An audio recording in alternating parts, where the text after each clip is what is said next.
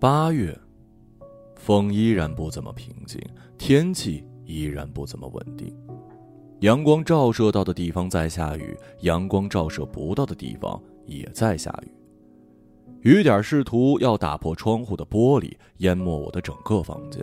看到那些被云层抛弃的小精灵如此努力，我索性打开了窗。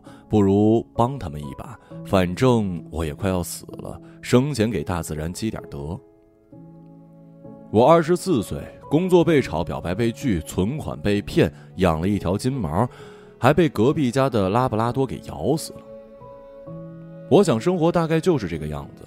睡眼惺忪的从床上爬起来，上吊的绳子在我耳边擦过，照照镜子，脸上的胡茬长得还算是挺美的。我并没有选择那根绳子，而是径直上了天台。城市被雨刷成了深灰的颜色，街道上的车流来来往往，竟然没有相撞的。我舔了一下嘴边的雨点儿，何不纵身一跃，抛去这眼前的繁华？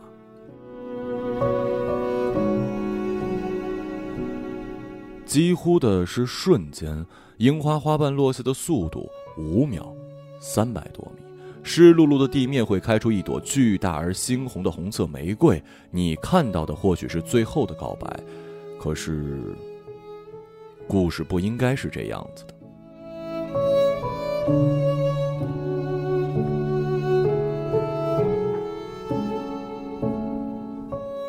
二零七国道从小到大就是这样子，修修补补几十年，从来没有被开发过。作为玉城一条关键的经济枢纽道路，哪怕动老百姓的房子和田，也不能动它的一粒沙粒。在很长一段时间里，它是娇羞的，透过阳光散发出青色的光，这让坐在驾驶舱上的马月开车有一点分心。路边的杨树努力地摆弄着妩媚的风姿，似乎在告诉来往的男性过路者：“人家很久没有喝水了，快点解开皮带来尿我。”远处的青山看上去平滑，想象中美丽，那都是光鲜亮丽的一面。如果再开个十几公里，背面便是垃圾成堆和大大小小的坟丘。任何事物都有两面，包括人，一半快乐，一半哀伤，正面天堂，背面地狱。我打开车窗，任凭差的空气吹进来，腐蚀我疲惫的大脑，像是毒药，或者是兴奋剂。不一会儿，精神变得明朗。我拍了拍马月的肩膀：“哥们儿，你想好了吗？”“想好了。”“你要明白，此去艰难险阻，路不好走又怎样？人不好做又如何？反正生活就是个球，该滚总是要滚。”可我们并不是车轮啊，但我们是在地球上。那接下来我们该怎么滚啊？先滚个饭店，肚子饿了。前面有个超市，泡个面吧。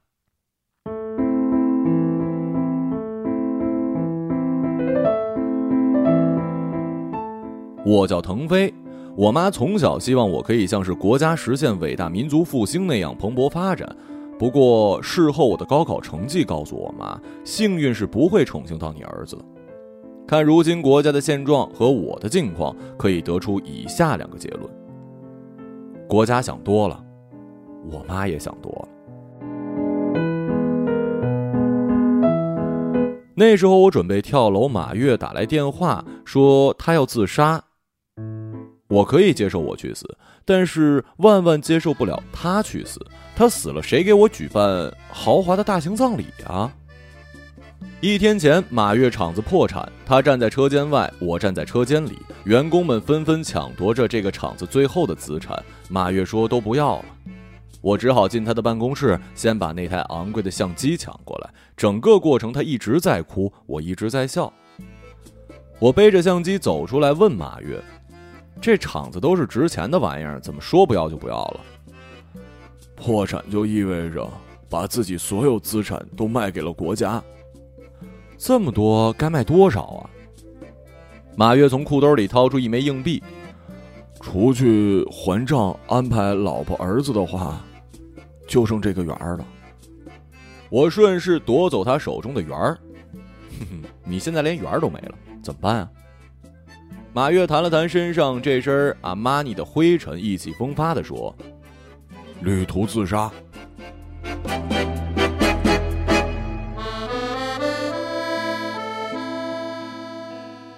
超市规模很大，想不开的人很多的，个个脸上愁容不展，似乎这条路上结伴的还挺多。我站在货架前，挑选着以后日子所需的物品和食物。马月东张西望，偷偷摸摸，表情极其猥琐。以我的文字驾驭能力，尚且描述不出来。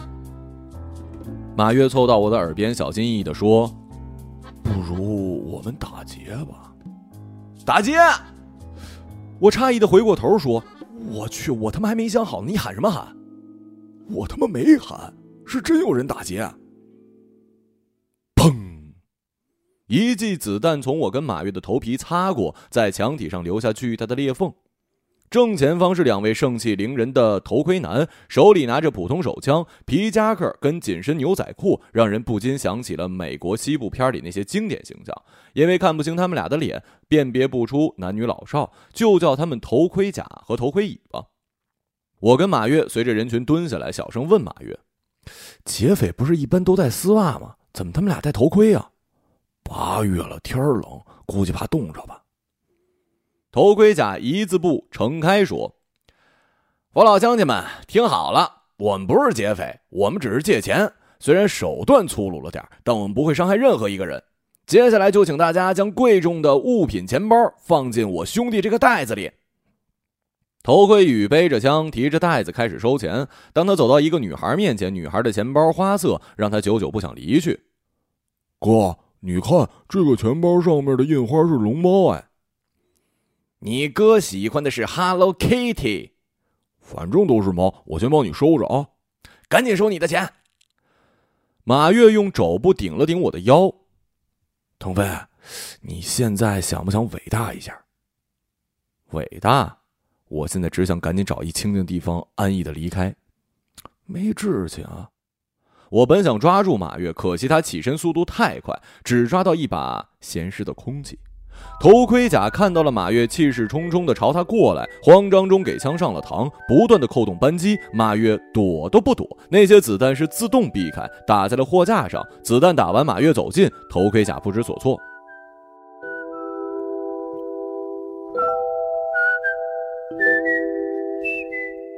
马大侠像是所有电影里的英雄主人公似的，一个前踢正中头盔甲的裆部，仿佛听见了盘古开天辟地的声音。头盔甲痛苦地倒在地上，马大侠弯下腰取下头盔甲的头盔，顺手扬了一巴掌，然后又是一巴掌，不知打了多少下，反正大家都看累了，连头盔乙都坐在地上看起了这场世间少见的超市凌辱大戏。局面有了戏剧式的转变，我站起来，走到哈哈大笑的头盔椅面前，说：“你笑什么呀？嘿，多有趣儿啊！可是你忘了，你也是劫匪。”我一榔头敲下去，他立马昏迷不醒了。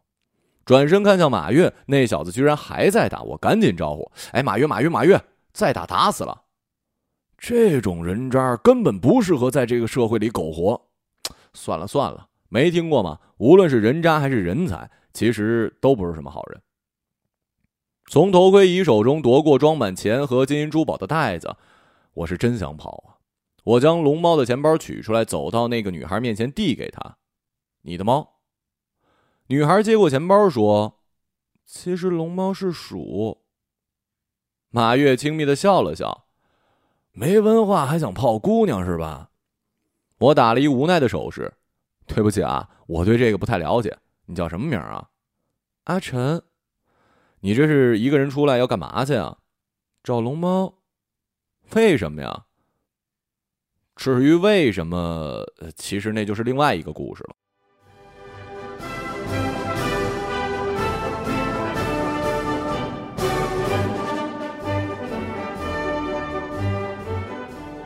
生命中有无数次伟大与无数次的溃败。在经过漫漫的三万天之后，只需一个心跳，就化为各种烟消云散。我跟马月荣幸的被当地派出所送了一面见义勇为的锦旗。我们觉得这是好评，但只把它当做被子来睡觉。我很想给这个锦旗点个赞，红色，摸上去滑滑的，像小孩的肌肤，征兆着下一个春暖花开。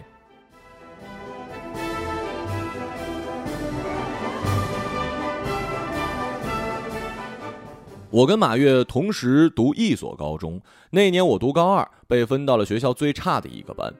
堂堂文科班的班主任居然是教数学的。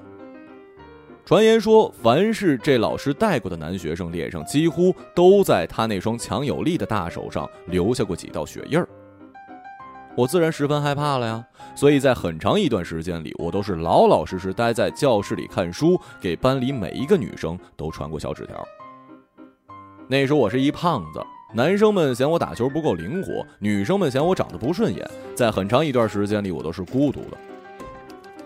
之后我又认识了一胖子，他，哎，就是马月，生活马上变得有趣起来。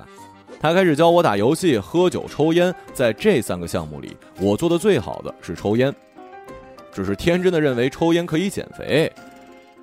日子呢，不紧不慢的向前跨越，体重一天一天增长。那段日子或许并不是我最美好的年华，而是最胖的年华。马月一直以来都是志向高远的，他说他要去当飞行员。当评审员看到他的身材时，说：“你这样不行，会把飞机压坏的。”于是他说：“我要去当导演。”结果考试那天，把人家考试用的摄像机电池给偷了。他说他不会摄像，这样大家就都不用考这个项目了。结果被面试老师逮一正着，下了条禁令，从此不能踏入娱乐圈。他说了很多梦想，却都因为不客观的因素破灭了。他觉得这才叫做人生，失败没什么大不了。这个理想不行就换一个，那个姑娘不行就再找一个。你不借我钱，我就打你呗。那段时间他是一无所有的。同样在这样一个虚度光阴的岁月里，我丢掉了班长的位置，丢掉了教导处对我的厚爱，失去了原本该有的节操，变成了更加令人讨厌的人。奇妙的是，在这位传说很暴力的班主任这一年的带领下，他都没怎么针对过我，这让我更加飘飘然了。多年之后，我才明白了事实：当初我有找过高一班主任，想要让他把我调走，最后不了了之了。我还炫耀说，这个数学老师也不过如此。高一班主任拍拍我的肩膀，告诉了我这个秘密，让我这辈子都不想再见到他的秘密。他不打你，是因为我跟他说过。你丫脑子有问题！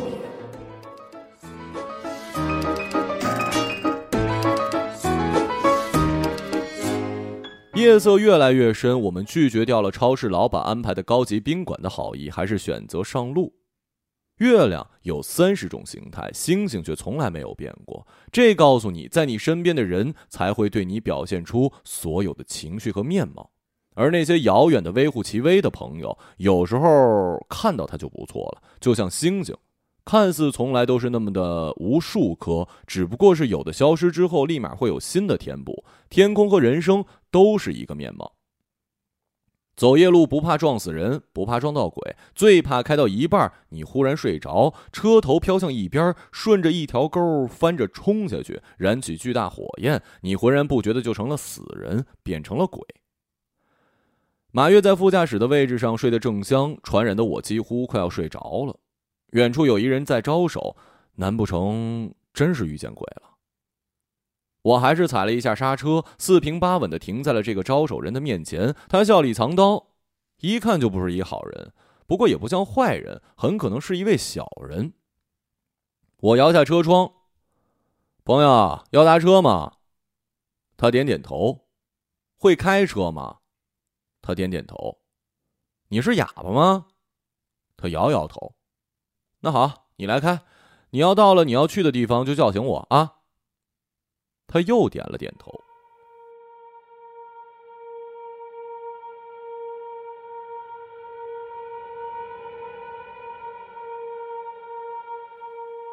时间过了多久，我尚不清楚，只感觉后脑勺凉凉的。我挣扎醒来，发现自己的脑袋正贴在银光闪闪的刀刃上，双手被麻绳绑着，眼前是一架废旧的手术台，四周墙壁血迹斑斑，地上七零八落着残肢，还有一颗女性的头颅。呼噜声来自于马月，他浑然不知自己正处在一个危险的境地。没错，我们被绑架了。犯罪者正是那个拦车的人，他手里握着一把电锯，眼神充满了杀意。牛仔背带裤的装扮让我想起了德州电锯杀人狂。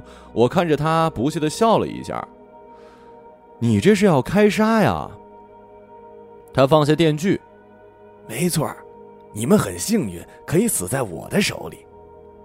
在我死之前，我能问一下你的名字吗？”“我叫数据。”我其实比较在意的是那把电锯比你还高，你丫驾驭得了吗？数据很可能被人击中了痛处，很激动地说：“我最恨你们这些人，老拿别人的短处开玩笑。你觉得你现在傻不拉几坐在我面前，你很有优越感吗？”我没说你短处啊，我比较的是海拔。有意思吗？有意思吗？信不信我现在就杀了你啊？我觉得你肢解的时候最好不要用电锯、斧头这些重工具，它会让你溅得满身都是血。我给你提一建设性意见：想要做好一名出色的肢解杀人犯，首先你需要一套先进的手术工具。这些工具小巧锋利，切割面积小，鲜血不会马上溅出来。你能别打岔吗？杀你需要这么复杂吗？当然了，优秀的杀人犯会非常认真地对待自己的每一位羔羊。你这种不专业的作案手法呢？警察处理现场时连尸体都懒得看一眼，会轻而易举的下定论，冲动杀人。这种罪犯是没有智商的。难道你不想做一名高冷的罪犯啊？高冷？暂时我只喜欢杀人那一刻的快感。啊，我懂了，你这不是为了杀人而杀人，而是为了满足你有一些扭曲的变态欲望啊！你们这些文化人，真是无论在什么地方都要努力的展示口才啊！哈哈，原来你没文化呀！你早说呀！我是教书的，会数学吗？我是医学专业的。有个题我费了仨月都没做出来，你能帮忙做做吗？解答出来我就放了你。马跃在高中时呢是理科高手，学校里很多出类拔萃的数学老师都死在他的试卷上。选择题一般是看不出学生的实际水平，要看实力，还得在解答题里亮相。当所有学生把解答题、解换算等各种繁琐的过程在试卷上忙碌加工时，马跃早已简而易见地将整份试卷搞定。他从来不会在解答题下面那个巨大的空白处填满数字和几何，每道题都是那么的一致，连笔画数都是整齐划一的。自古以来，凡是能在多项事物中看出相同的本质，那么他便是一个比一般人觉悟都高的伟人。马跃在琳琅满目的数学题里就是这么一伟大，无论是学校测试还是高考，他都只填一句话：“这个话题跟生活没半毛关系，我拒绝答题。”我是从来不敢这样答题的，一是怕对不起我妈，二是怕对不起我妈知道了之后扇我的这张脸。但依然有很多数学老师死在了我的试卷上。我答题的时候特认真了，喜欢细化分解、整合，再加以多元化的运用，每道题都可以用四种不同的做题方式来呈现在试卷上。马跃这种风格的死呢，属于是气死，而我的死属于累死。高考时我没有那么做，因为高考试卷上的题恰恰都是我不会做的。本着不哄骗自己的原则，我选择了不写，空白。那年理科状元没有降临到我身上是不幸的一件事，连我妈都跟着阴郁了几天，长达半个月的口中只有一句失落的台词：“数学怎么只有四十五分啊？”呃，因为选择题我全蒙对了。马月仍旧睡得很香，难道一点都没察觉到这满屋子的浓郁血腥味吗？数据费力的把那架高大的电锯搬到了墙角，从口袋里拿出一小本子，很有礼节性的递给我，上面是一道计算题。哇，计算题你好，多年不见，你还是这么贱啊！题目是这样的：一加一等于什么？这他妈是要嘲笑我的智商吗？数据看着我，能解出来吗？二。数据有点气急败坏，你专心致志做题好不好？别骂人了，可以不？答案是多少？二啊！数据拿出一把匕首，直直靠着我的脖子。别骂人了，赶紧把答案告诉我。我都说了，二啊！数据狠狠将匕首扔在地上。老子就是这么答的，那个神父非得说我是在骂他。嘿嘿嘿，其实这道题神父出给你就是在嘲笑你。你现在这么一状态，也就是一加一，惩处法在你身上都体现不出来啊？为什么？杀人犯有很多种，你是最笨的那种。我要是最笨，就不会杀那么多人了。既然你把我贬成这样了，那还是先杀掉算了。杀吧，反正我这次出来就是要自杀的。数据坐在我面前摇摇头，你看你这孩子，你这分明就是在跟我抬杠。死之前呢，送你一句心灵鸡汤。我从来不喝鸡汤啊！现在的鸡都没有以前的鸡好，没营养，除了站在那里能关上，连打个鸣都不会。数据沉思片刻，我借势动了动身子旁的马月。马月哼唧了一下，说：“别闹，正梦着喝羊血呢。”数据用拿起的匕首，刀尖顶着地面，表情严肃：“你自杀属于生活所迫，我杀你是生活向往。”我从来没有奢望过在生活里寻找到什么。一条大河破浪宽，风吹稻花两岸香。辽阔世间千万物，不如身上很多钱。大家总是喜欢用理想来遮掩自己所有的贫困潦倒，以此求得公平。公平不是每一个人都拥有的权利，甚至你连社会的秤砣都没有资格做。公平自古以来都是要被剥削的。老板要你不是因为你多有才，就是因为有了你的加入，他的人生才会比别的老板高人一等。女孩喜欢你呢，不是因为你多优秀，是因为当别人都有了男朋友的时候，她没有的话，就失去了在闺蜜圈中的平等感。你朋友请你喝酒，不是因为情深意重，而是因为他需要你的人际关系和社会能力去追求那份公平。在这个公平被相互剥削的时代里，你从来没有被别人剥削过，也从来没有剥削过别人，那你的人生就已经失败了。我就是这么一失败的人。我曾经照着镜子看着自己，连续迷糊了几天，才发现工作被炒是因为能力低，表白被拒是因为长得丑，存款被骗是因为你丫太善良了。马月一个机灵醒过来。他想揉揉眼睛，发现双手双脚动弹不得，只好打一哈欠，睁开眼看着我，又看看数据，视线围绕了一下四周，表情不是惊奇，而是安逸。他悻悻地说：“腾飞啊，这是机会啊！机会，咱们就快要被杀了。我知道，那你还这么高兴？”马月贴近我耳边小声呢喃：“我身上有 GPS 定位，没事我先发一求救信号啊。”你现在处于没手的阶段，怎么发呀？这套设备是我在一家安保公司花高额价钱买的，系统会自动连接大脑的神经传输，尤其对求救信号相当敏感。你看着啊，我我给你发一个。数据也不知扔过来一什么东西，当时马月就呆了。数据一边徘徊一边说：“GPS 定位，你当我傻子呀？你们身上我都搜个遍。”告诉你们一个很残酷的事实：你们现在并没有穿内裤。马月激动的站起来喊：“我操！老子居然被你这么个变态给看了！”数据突然退后，惊讶道：“你是怎么解开脚上绳子的？”我确实笑崩了，只好也站起来。大哥，你根本就没有绑脚哎！马月慢悠悠的走到了数据前，左三圈，右三圈，眼神一直是俯视状。哎呀呀，想不到一个堂堂的杀人犯，居然是一个半身残废。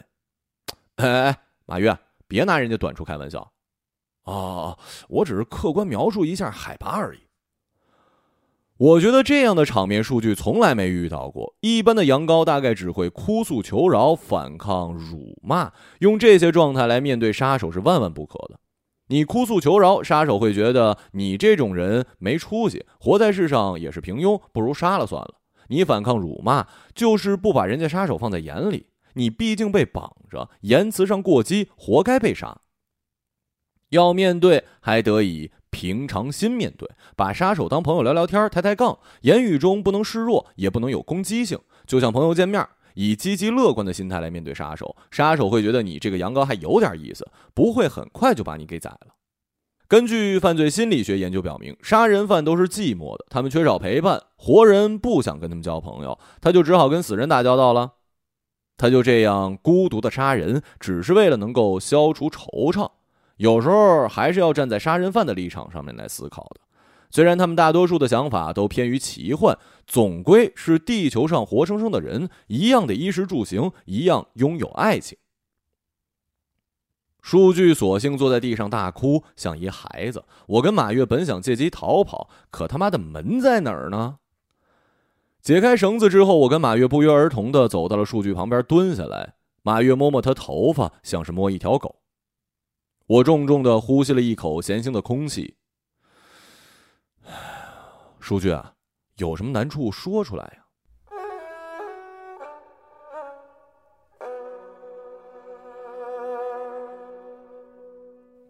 其实我也不想这样。在做这个职业之前，我是一普普通通的平面设计，生活还算靠谱吧。有一漂亮的女朋友，她叫雅尼。哎呦，这名字好像小姐啊！别闹，别随随便便评价别人女朋友。一年前，市里发生一起连环杀人案，当时引起了巨大的轩然大波。三十天里连续杀害十一人，雅尼就是其中之一。那时候，我随着被害人的家属们天天在警局门口堵着，希望可以尽快找到那杀人犯，绳之以法。你们天天在门口堵着，人家警察怎么出去办案呀？他们有后门啊，但是我们不知道在哪儿。就这样僵持了十几天，警局公布罪犯入网，我们很高兴，还送了一面锦旗。但之后的真相我们不能接受。怎么回事啊？真正的杀人犯根本没逮着，警方为了抚平风波，制造了一条假新闻。这个事情和你现在的职业有关吗？有啊！为了真正抓到罪犯，我经过多方调查，杀人犯最讨厌就是有人模仿他杀人。合着你这是引蛇出洞啊？引出来了吗？没有。马月不知从哪儿搞来了手铐，很熟练的将数据铐起来。很遗憾，你被捕了。警察同志，你们一定要抓到那个罪犯呀！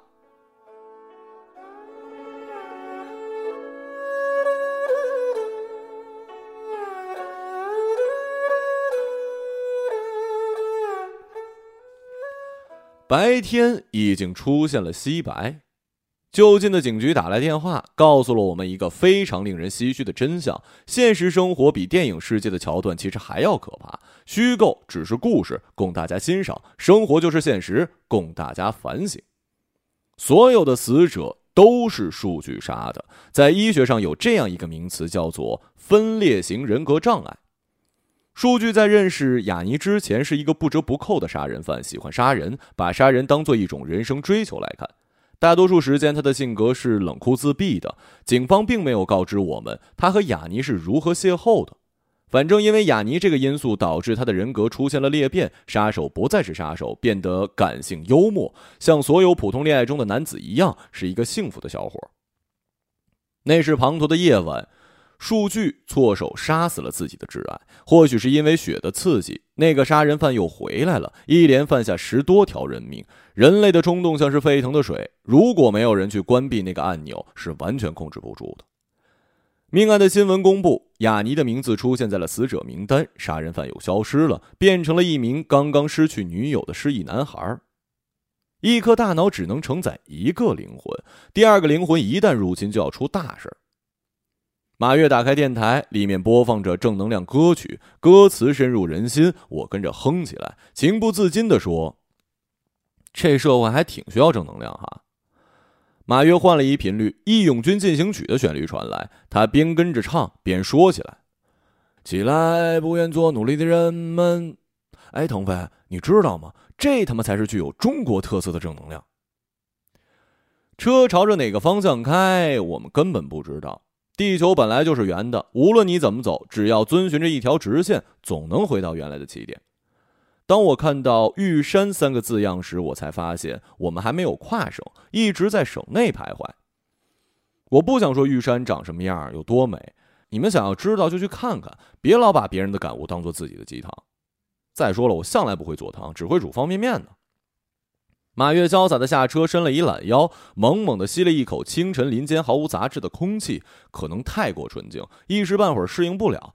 马月被呛到了，咳嗽声此起彼伏，惊动了树上睡着的小鸟和草丛里的昆虫。原本寂静的周围开始有了丛林的旋律。马月走过来，揉揉眼睛，看着我说：“不如我们上去虔诚一下。你的人生不干净，佛祖会怪罪你的，还会把你留下，剃光你的头发。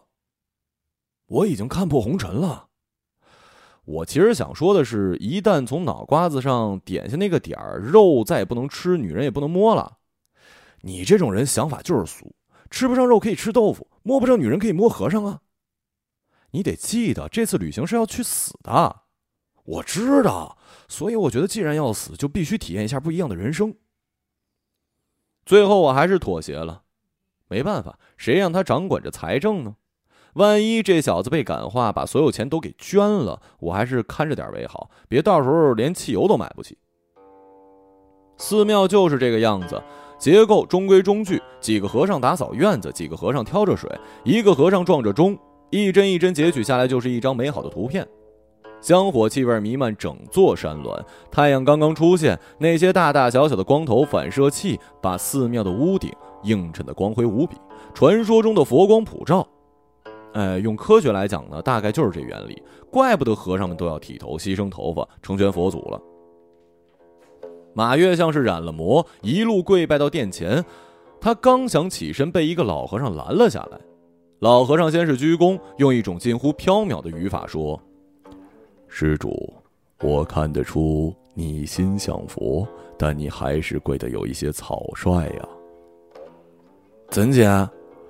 首先你的姿势不对，其次你没有供香，第三，你看到身后那个募捐箱了吗？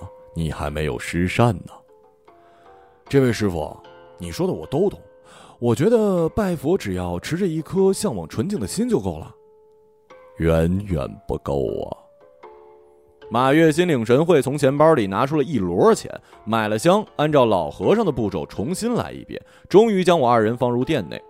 马月一看到佛像，毫不犹豫地跪下来，痛哭流涕。尽管周围非常寂静，但马月到底在佛前说了啥，我一句没听懂。哦，有一句我听懂了，他说他要留下来。这是让我始料未及的，我连忙从他衣服里抢走了钱包。拿走吧，拿走吧。哎，你真要皈依佛门啊？是的，我很小很小时候就重复做一梦，梦见我在一院子里。今天来到这儿，我才发现梦里的院子就是这寺，这是预兆。你不打算自杀了？我马上会有一法号，马月这名字不复存在，就当我已经死了吧。那我怎么办啊？我把所有积蓄都给你了。你想怎么办就怎么办呗，你赶紧下山，这是一个流行离开的世界，我不擅长告别，不送了啊。我没有说服马月，被一群和尚赶了下来。此时此刻，我坐在车里，脑袋里全是回忆，点支烟，脑袋清静一下，打开电台，悠扬的乡村乐从音箱里传出来。我不知道该去哪儿，或许我应该再找一个东西一起上路，哪怕是一只狗，这样就不会孤单。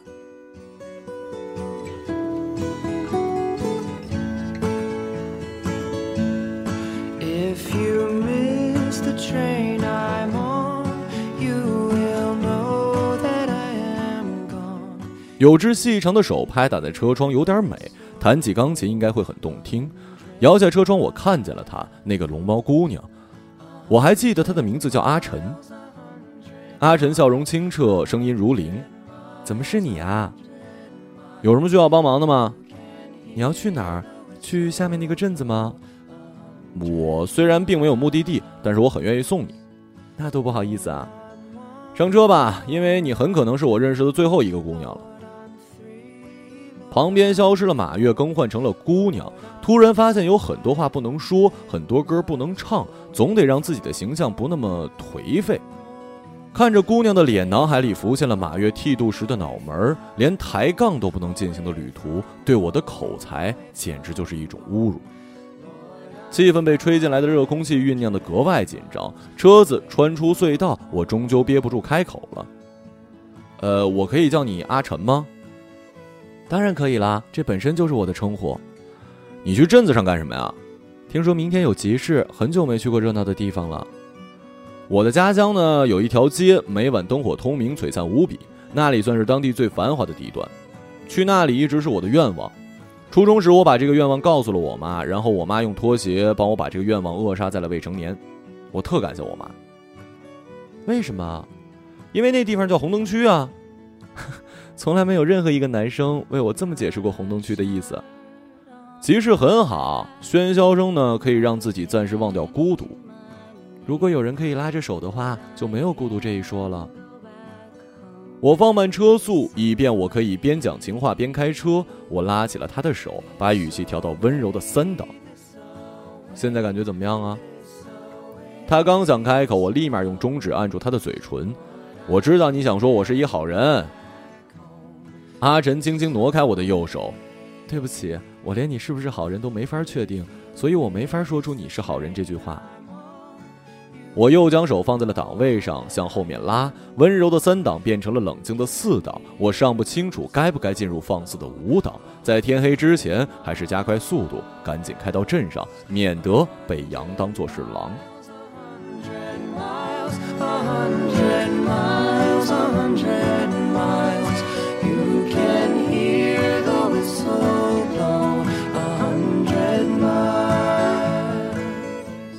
到达镇子的时候，街道和风都已经睡了，只剩下霓虹和路灯相依相伴，就像此刻我跟阿晨。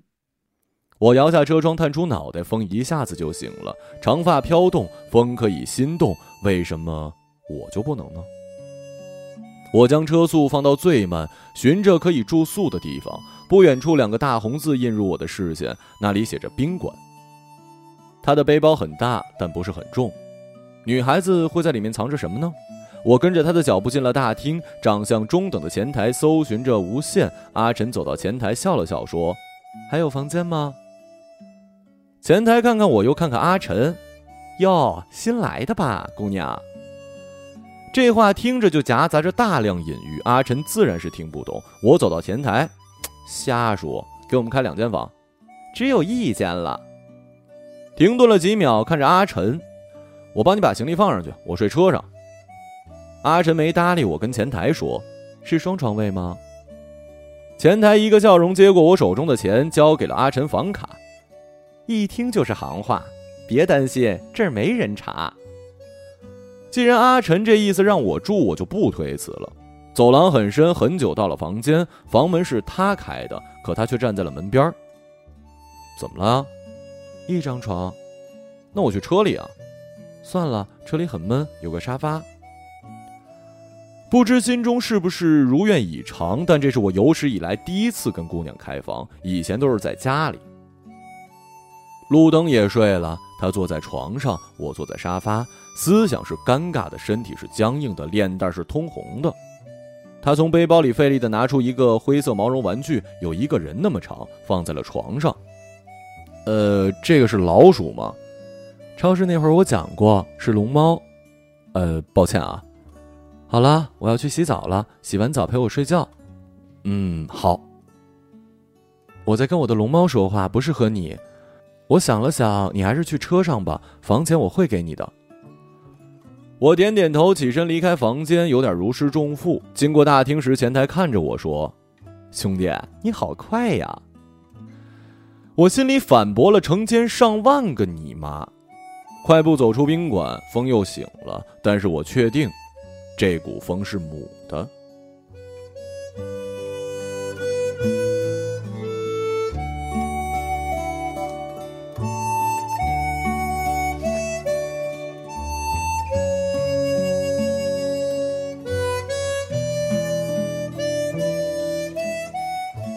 我闻到了久违的早餐味儿，揉揉眼睛，打个哈欠，一口咬过嘴边的油条，睁开眼睛是阿晨恬静的笑。我走下车，接过他手中还温热的豆浆。薄雾的街道已经响起了叫卖声，虽然不是人山人海，起码热闹非凡。你是不是得上去刷个牙呀？啊，不用，我我刷过了。你分明就是在睡觉，我在梦里刷的呀。阿晨往我嘴里塞了一颗薄荷糖，那吃颗糖吧。这种糖是我做幼师的时候学来的，专门对付你们这些不爱刷牙的小孩儿。嘴里是不是有化学反应啊？它可以起到清洁牙齿的作用。貌似有哈，一跳一跳的。这集市挺热闹，你打算逛着买点啥呀？阿晨拉起我的手，我们先逛逛吧。看着两只拉起的手，深情款款的说：“你终于要接受我了。现在我只能确定你其实是个好人。对不起。”小镇的集市是最淳朴的，可以看到童年时期很多古老的玩意儿：最原始的冰糖葫芦、泡沫箱里的绿豆冰棒、爆玉米的震天巨响、处事不惊依然趴在地上的绿皮西瓜、听不懂的方言、青色的砖墙、彩色的戏台、熟悉的腔调，全是遥远北方某座不知名小镇带来的美好。阿晨拉着我走在前面，我跟在后面，双眼看着他的背影，却怎么也看不透。我允许自己的大脑去猜测她是怎样的一个女孩，什么性格，什么星座，芳龄多少。锣鼓声从四面八方响来，街道的气氛似乎又升了一个高度。我加快步伐，想要跟她肩并肩，却怎么也跟不上。感觉她在逃，其实是我在避。作为一个决定自杀的男人来讲，死前祸害像阿晨这么不食人间烟火的姑娘，到了下面恐怕会打入二十层地狱。有时候考虑的太多，很多事情跟愿望就没法进行和实现。在拥挤的人群中，我不想失去他，我使劲的握住他，弯曲，另一只胳膊自然的搭在了他的肩上。没错，这是一个拥抱。不知道他们为何离去，就像你不知道这竟是结局。在每个繁星抛弃银河的夜里，我会告别，告别我自己，因为我不知道，我也不想知道，和相聚之间的距离。一个朗读者，马晓成。当一个人成了谜，你不知道他们为何离去，就像你不知道这竟是结局，在每个银河。坠入山谷的梦里，我会醒来，也忘记梦境，因为你不知道，你也不会知道，失去的就已经失去。一艘船。沉入海底。当一个人成了谜，你不知道他们为何离去，那声再见竟是他最后一句。当一辆车。消失天际。当一个人成了谜，你不知道他们为何离去，就像你不知道这竟是结局。